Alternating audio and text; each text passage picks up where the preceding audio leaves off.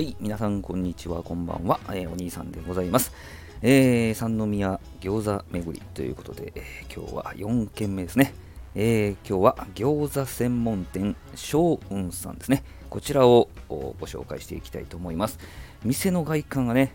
あのー、色使いとか照明の具合とかもう独特の世界に来ましたって感じになるんですけど、まあ、口コミでねどなたかが、まあ、ジブリの世界とまあ、あの千と千尋のあれですね、えー、あんな感じやったわけでございますけれども、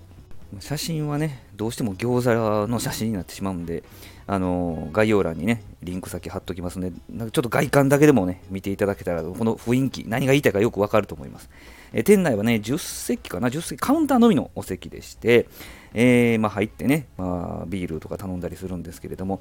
えー、酢醤油のベースのタレと、まあ、味噌だれのタレの2種類があるお店でございまして、で、餃子、餃子は2人前からお願いしますということでございましたけれども、薄皮のね、パリパリの餃子でございまして、これ正解はね、うまい鶏というのを頼んで餃子ができるのを待つのが正解なんだそうですけど、えー、今回それを知らずにですね、頼めなかったんですけどね、えー、次行った時は頼みたいと思いますが、この餃子もいくつか種類ありまして、私が頼んだのは、えー、キャベツと、そしてニンニク、えー、いう風な形で、他にもね、しそ、ニラ玉、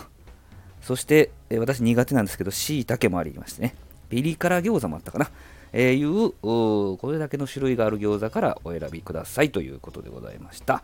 で、まあ、その薄皮のパリパリの餃子でございましたけれども、あの水餃子も頼みましてね、え水餃子は、あの多分あんは同じのを使ってるのかなと思うんですけど、皮がどうやら違うみたいで、オーダーしてから包んでおられました。包んで、茹でておられたというような感じでしたね。えー、はい、案は同じやったと思われますね。あのあのボールからあの包んではりましたから、同じボールからね。で、まあ、合間にね、餃子こう焼いて、その合間に、えーまあ、他のお客様の用の餃子を包んで仕込んでおられたりとかね、えー、しましたけれども、まあ、そういう風な、まあ、本当に狭いお店なんですけれども、焼いてる方とそのオーダー取ったり、お酒出したり、えー、合間に餃子包んだりとかする人との2人でやっておられたんですけどね、えー、他の方を見ているとですね、餃子を食べた後に最後、あっさりとしたラーメン、あっさりラーメンやったかな、小さなラーメンやったかな、いうのを頼んで締めるっていうのがなんか定番っぽいような感じで、え、見ておりましたけれどもね、え、ちょっと雰囲気が店内も店外もね、えー、あるお店だったんですけれども、えー、薄皮のパリッとした餃子で美味しかったです。あんのバランスもすごい良かった。ね、水餃子ももちもちでね、えー、オーダーしてから茹でるっていうのがいいですよね。えー、そういう餃子専門店、小雲でございましたので、ぜひですね、あ、場所言う中ですね、あの阪急 JR 三宮駅から北側にありますね、歩いて行けば行ける距離でございます。え詳しくは概要欄をご覧くださいということで、えー、三宮餃子巡り4店舗目は餃子専門店、小雲さんでございました。どうもありがとうございました。